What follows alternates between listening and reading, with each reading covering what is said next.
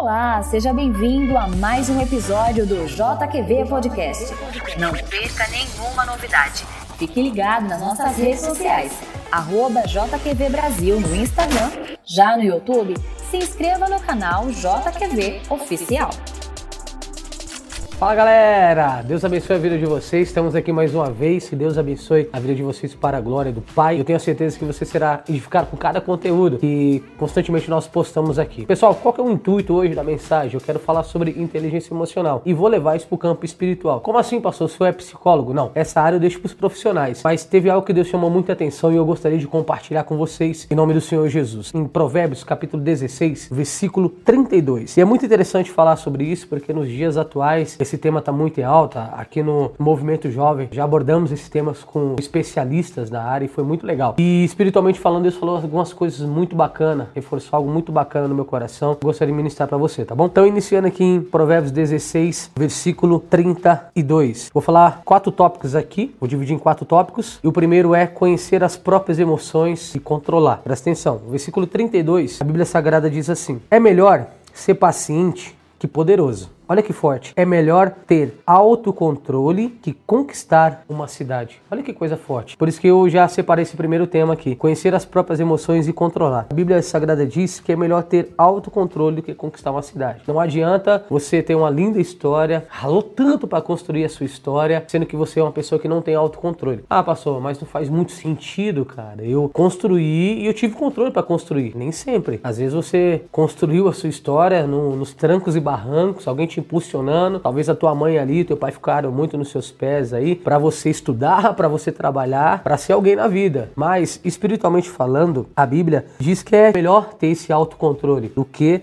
conquistar uma cidade. Que adianta você ter uma linda história e não ser uma pessoa controlada, controlada nas suas emoções. E para que isso aconteça, eu vou deixar isso como uma lição de casa para você que está nos ouvindo aí. Você depois medita lá em Efésios 5, do versículo 15 a 18. E o segredo é você ser cheio do Espírito. O Espírito Santo ele te dá esse autocontrole. O Espírito Santo ele te dá essa capacidade, além claro de você ter estratégias para vencer na vida, cuidar das suas emoções, te guiar. Nossa, as, as qualidades do Espírito Santo são, são incríveis, são muitas. Para falar do Espírito Santo é um assunto muito vasto. Eu precisaria de mais episódios aqui para tratar sobre o assunto. Mas o segredo é ser cheio do Espírito Santo. Então é melhor que você tenha esse autocontrole do que conquistar uma grande cidade, do que talvez conquistar muitas riquezas, sabe? Ter dinheiro para viajar, isso não é errado, ter uma estrutura familiar bacana. Mas se você é uma pessoa descontrolada, tudo isso que você conquistou corre um grande risco no momento do seu descontrole emocional. E isso tem a ver também com a parte espiritual, destruir tudo que você conquistou, talvez em anos de muito trabalho, de muita persistência, de dedicação. Então aqui é um ponto muito interessante você que está acompanhando tem que observar, conhecer as próprias emoções e controlar. Você tem que ir até o Espírito Santo em oração e pedir para que ele te mostre quais são as suas limitações, as suas fraquezas. Se você é uma pessoa muito explosiva, se você é um jovem que é descontrolado, alguém pisa no seu calo, alguém fala alguma coisa de você, você já fica bravo, já quer descontar nas pessoas, não tá errado. Você precisa do Espírito Santo. Outro ponto muito interessante, automotivação. Aqui em Eclesiastes capítulo 9, um versículo muito, muito conhecido, né? É, Lembre-se que antes de você tomar qualquer decisão, isso trará benefícios para você e evitará qualquer tipo de conflito com pessoas ao seu redor. Familiares, amigos, colegas de trabalho, na faculdade, na sociedade em geral. Muitas coisas podem ser evitadas se você é uma pessoa que tem essa automotivação, essa pessoa que, que tem o prazer não de se promover, a glória para si, mas de entender que tudo que você faz é para a glória de Deus. Então você precisa se motivar todos os dias e, e, o próprio Espírito ele vai te impulsionar, sabe? É, e vir te dirigir a tomar as melhores decisões da sua vida, isso é muito importante. E aqui em Eclesiastes capítulo 9, versículo de número 10. Eclesiastes 9, versículo 10. A Bíblia diz assim: ó, Tudo que fizer, faça bem feito, pois quando descer a sepultura não haverá trabalho, nem planos, nem conhecimento, nem sabedoria. Então, um segredo aqui para você continuar ter essa automotivação, entendeu? Ter esses controles emocionais. Então é bom sempre você estar para cima, estar motivado a querer vencer na vida, assim ter, deixar um bom legado, deixar uma linda história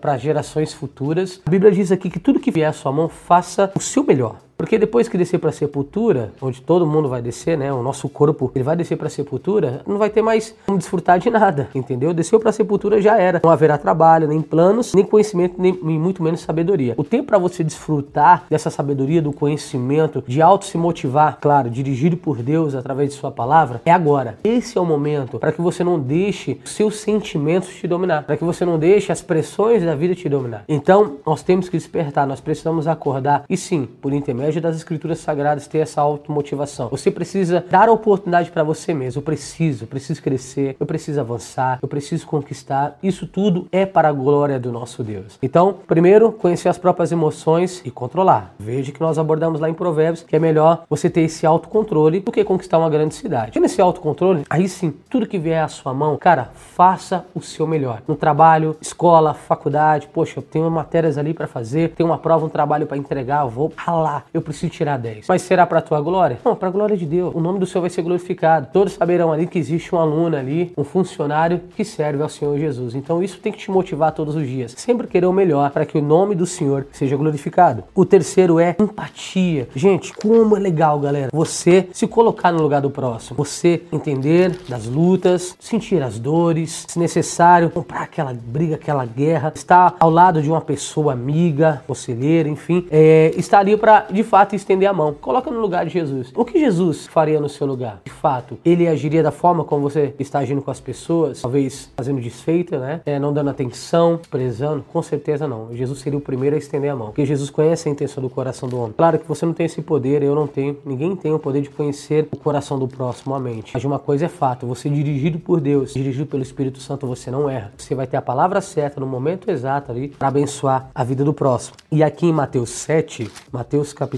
7, versículo de número 12, a Bíblia Sagrada diz assim: Em todas as coisas façam aos outros o que vocês desejam que eles lhe façam. Essa é a essência, olha que forte. Essa é a essência, tudo que ensino a lei e os profetas. Vou ler mais uma vez. Em todas as coisas, não é uma coisa específica, em tudo.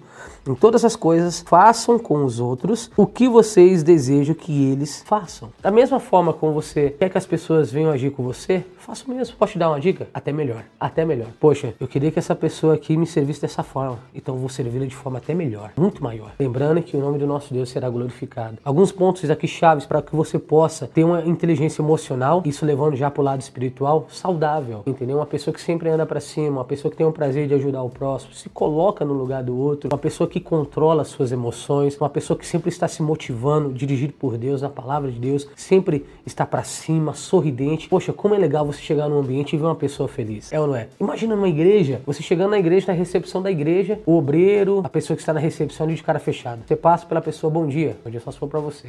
Caracas, mano. Imagina. Você vai ficar desmotivado. Se você não estiver focado em Deus, você não volta mais naquele lugar. Você fala, meu Deus, uma pessoa que está na linha de frente, olha só a forma como ela me recebe, pastor. Mas você não sabe a luta que a pessoa tem passado, as verdades que ela está enfrentando. Pois é, por isso que é necessário a gente estar ligado com Deus. Independentemente das nossas lutas, a gente não vai tratar as pessoas conforme as lutas que nós temos enfrentado, e sim da forma como Deus agiria no nosso lugar. E para finalizar, já resumindo aqui, saber se relacionar interpessoalmente, ou seja, ter esse prazer de conviver com as pessoas, entendeu? Nunca se isole, não, não queira as coisas somente para você, mas se você quer conquistar algo na sua vida, se você quer vencer na vida, isso também seja benefício para o próximo. Não seja orgulhoso, egoísta, vaidoso, vaidosa, só pensando, como diz o ditado, no seu umbigo, mas queira de fato ajudar as pessoas. O teu sucesso, esse teu sucesso vai impactar as vidas das pessoas. Poxa, eu quero me tornar um engenheiro. Qual que, qual que é o objetivo de me tornar engenheiro? É exaltar o nome do Senhor? Fato. Sempre. É para glorificar o nome do nosso Deus. Poxa, mas se eu vou ter oportunidade de um dia ter uma empresa, olha só que forte, eu vou dar oportunidade de emprego para outras pessoas. Caramba, então tem esse prazer de se relacionar com as pessoas. Se envolva mais com a sua família. Seja aquele jovem que tenha essa motivação de orar, de interceder pelo Senhor, de fazer reuniões semanais com a sua família. Você pode fazer da tua casa um culto a Deus. Você pode sim convidar Jesus para todos os dias visitar os seus familiares ali que semanalmente você vai se reunir. Tem esse prazer de estar próximo das pessoas, sempre motivando e contagiando elas